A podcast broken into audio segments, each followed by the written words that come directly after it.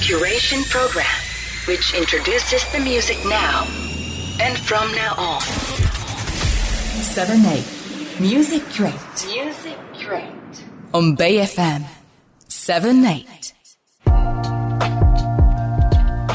え seven eight musi-curate。この時間は音楽業界で活躍するさまざまな方に業界の裏話をお聞きしていきます、えー本日ご出演いただくのは、えー eggman のタルトレーベルの、えーレーベルヘッドである江森さんです、えー江森さんは現在までにあの魚もんやマカロニ鉛筆やゆよウォンなどの、えーバンドを輩出しているレーベルタルトの代表を務めております。えー過去には広告代理店として音楽業界と接点を持つなどさまざまな経歴を持っております。それでは本日早速お話を聞いていきたいと思います。江森さんよろしくお願いします。よろしくお願いします。エッグマンの江森です。なんかこういうラジオで江森さんと話すっていうのがちょっと新鮮なんですけど。いやあの江森さん結構でもメディアとかもたくさん出られてますもんねー、そうですね。最近ちょこちょこあのインタビューしていただく機会があったりとか、あとまあ専門学校とかでたまに講師やらせてもらったりとかしてるので、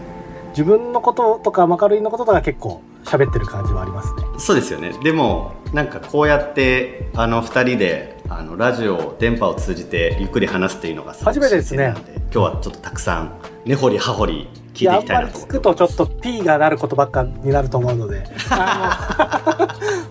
いやでも江森さんといえば結構業界では有名なあの NG がないマネージャーとして結構有名でしたよねもうの 有名なのかな、それで有名なら嬉しいのか嬉しくないのか分かんない。NG あるけど。実際はありますよね実際はあるんだけどあの NG ないですっていうのを結構ネタにしてるところはありましたよねそうですね。あの、懐は広くしてい かないとなと思って。なんでもやっぱり。よろしくお願いします、あのエムレさんあのもう結構この話もたくさんいろんな方にしてると思うんですけど、はいあの今のマネージャーになる前の今に至るまでの経歴をちょっと簡単に教えてもらえますでしょうか？あ、はい。えっと、僕、新卒、大学4年生の大学卒業してから、広告代理店に入りまして、広告代理店って言ってもいろいろな広告代理店あると思うんですけど、結構音楽んを専門に扱ってる広告代理店だったので、えっと、はい。クライアントさんが当時で言うと、東芝 EMI とか、まあ、うんフォーライフとか、まあ今もあるユニバーサルとか ABEX とかソニーとか、そのメジャーのレコード会社がメインの取引している広告代理店だったので、いろいろその、はい。メジャーのレーベルがリリースしますとか、あった時に、そのアーティストとか、まあバンドだったりを、まあどう売るかみたいなことを考えたりとか、まあそう売れてるアーティストだったら当時はやっぱりまだテレビスポットとか、ラジオスポットとか打つ時代だったから、そのなんか CM をどこの曲でどれだけ打とうかいうのを考えたりとか、プランを考えたりとかもしつつ、なんか一から企画を考えて、このアーティストを売りましょうみたいなことも並行してやるような、あの、仕事をしてましたね。えー、そこからあのいわゆるマネージャー業になるきっかけとかはあったんでしょうか？そうですね。まあでも僕自身は、また松崎くんもほぼ同世代だからあれなんですけど、結構新卒でレコード会社を受けたいなと思ってたけど、そもそも多分募集自体が就職難の時代だったので、確かに。かなり狭い時代で、でまあ、うん。泣く泣く断念して、その中で、まあ、ちょっとでも近い業界というか、はい。あのー大学時代が僕社会学部だったから、その音楽以外でうんもその広告とかにも興味あったんで、まあなんか、なるほど。広告もね、結局音楽に精通する仕事だから、そういった中で、ちょっとでもなんか自分の興味あるものに関われるものと思ってはいたんですけど、その広告代理店の会社が、うん、僕がその、まあそこは3年働いたんですけど、その、はい。最後あたりに、映画のクラウドファンディングやったりとか、結構早いうん。会社でそういう新しいことをやるの。えー、だいぶ早いですよね。その当時クラウドファンディングやってそうなんですよ。人とかあんまりいなかったまあ、ですよね、結果ね、あの、早すぎて、その、失敗してしまうんですけど、なんかそれと同時に、アーティストのマネージメントとして、あの、ノーナリーブスっていう、はいはいはいはいはい、あの渋谷系というかね、シティポップのうん。流行りの、はい。ノーナリーブスのマネージメントをすることになったんですよ。まあ、移籍っていう形ですかね、事務所。を。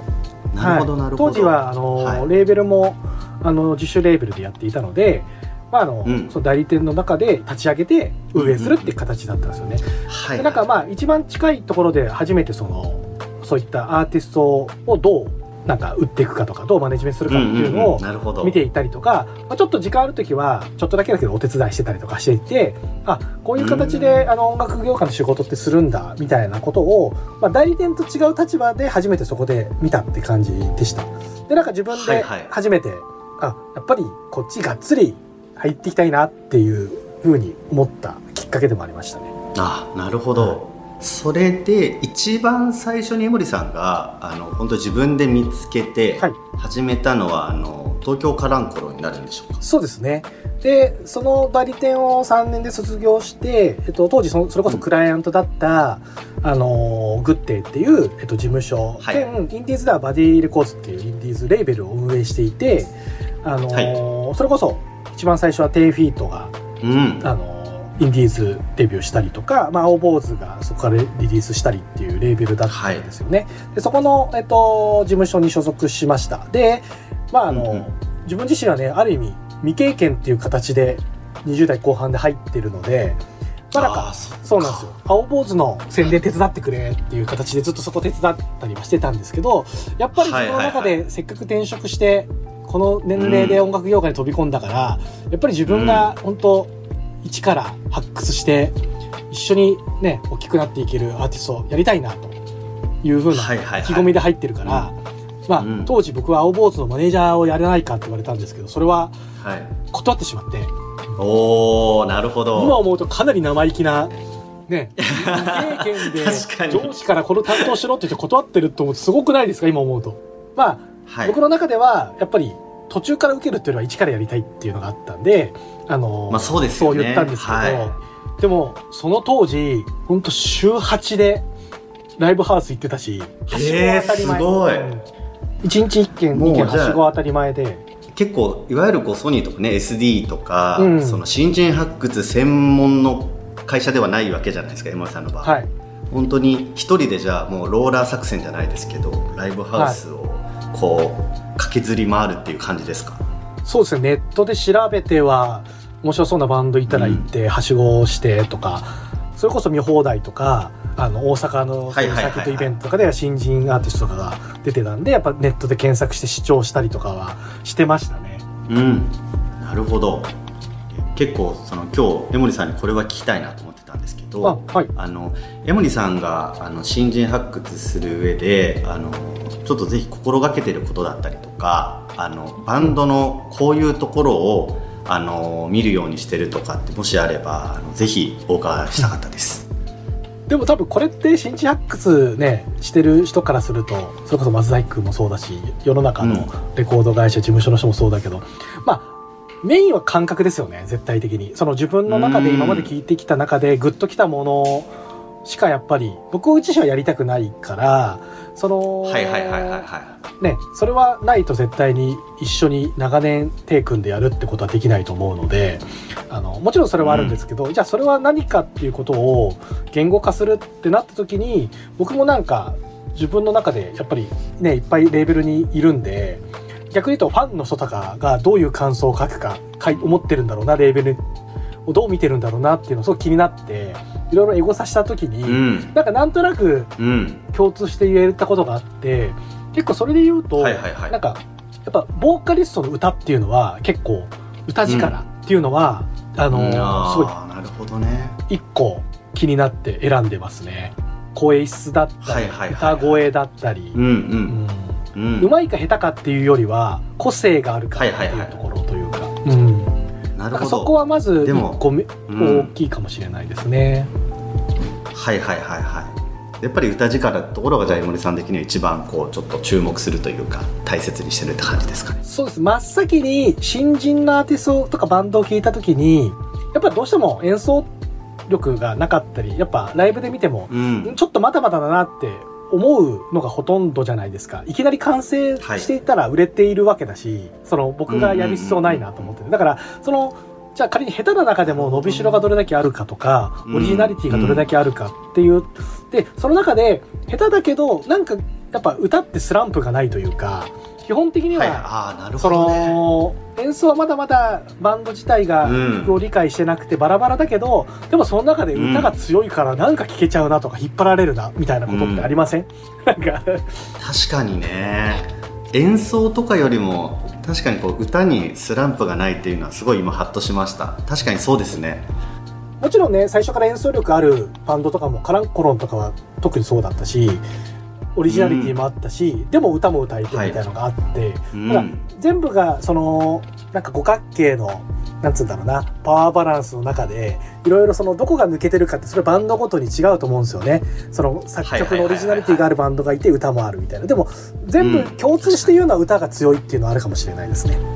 あのそういうまで見つけてからじゃあ育てるまでもあの多分紆余曲折いろいろあると思うんですけど、あのそういうアーティストとのコミュニケーションをする上であの大切にしていることもあれば、うん。あのぜひお伺いしたかったです。はい。まあ、当時はねコロナ前とか自分自身も20代後半とか30代前半の時は、まあ、やっぱりお酒飲めば全部解決するみたいな時代もあったじゃないですか。あ若いからやっぱりありますよね。ね男のバンドだったら、やっぱそういう時代もあったけどやっぱりはい。それだけじゃダメだし、ただお酒飲んでるだけの人じゃんってなっちゃう。そういう人もいますよね本当に。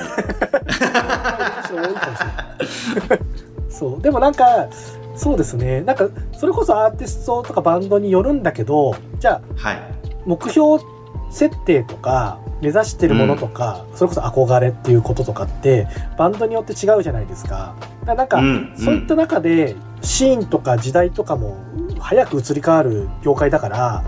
そのうん。出会ってからあこのアーティストはどこのところをまず目指しててどういうようなアーティストになる像が理想だっていうのをやっぱり話すしやっぱ自分の中ではいそれをなんか想像しますよね。でその中でうん。何が足りてなくて、何がどこを伸ばせばそこに近づけるかとかより想像以上のうんうん。動き方するのかとか、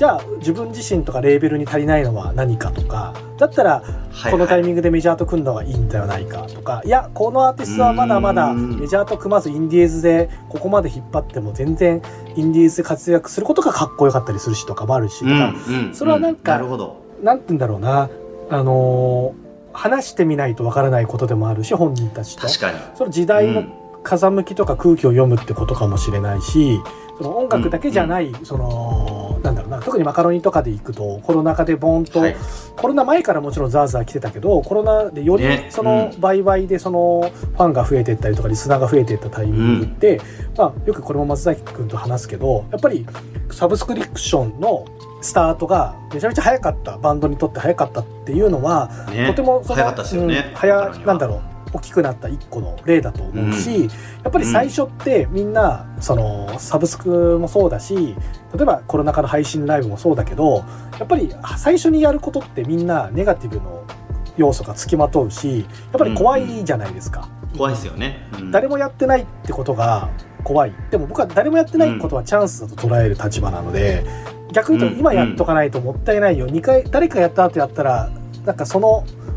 反応とかその影響力っていうのは半減しちゃうよってもったいないと思っちゃう方なんですよ。うん確かに。だから僕は結構そのインディーズレーベルの時でもそのうちにん。うちにもレーベルいくつかありますけど、あのマカロニが一番最初にサブスクスタートしたし、うん。やっぱりど。うしても CD っていうものを大事にする会社でもあるし今ももちろん大事にはしてるけどなんかその大事にすることと固執することっていうのは違うことだなっていうのもあったから、うん。うん確かに。でもなんか当時サブスクに対して異常にネガティブな大人たうん。ち結構たくさんいましたよね、そめちゃめちゃありました。よやっても儲からないし、うん。あの1再生1円ぐらいだから、うん。やっぱ CD 売った方がいいよねとか、うん。YouTube にそれこそフル上げたら CD が売れなくなるから、うん。ショートバージョンしか上げちゃダメだよとか、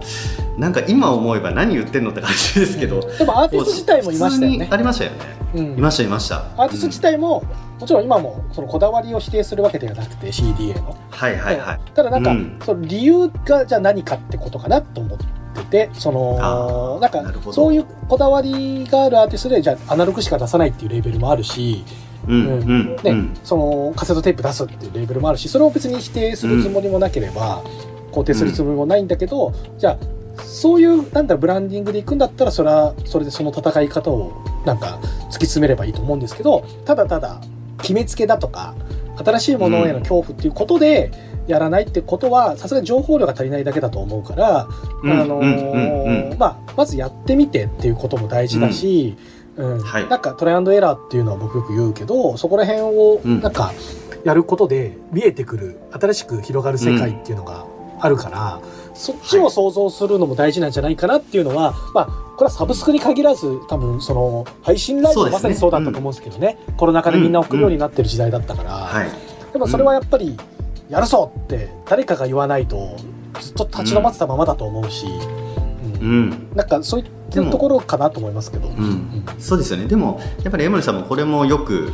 アーティストメンバーに言ってると思うんですけどやっぱりなんか嫌なことはさせないというか、うん。ちゃんと話し合いをしてしかも冷静にあのなんで嫌なのかっていうのをあのしっかりこうロジカルにも話してますよね。そうね。いう部分が嫌だったらこういうあのいいところもあるよって、うん。ちゃんとメリットデメリットうん。をなんかフラットに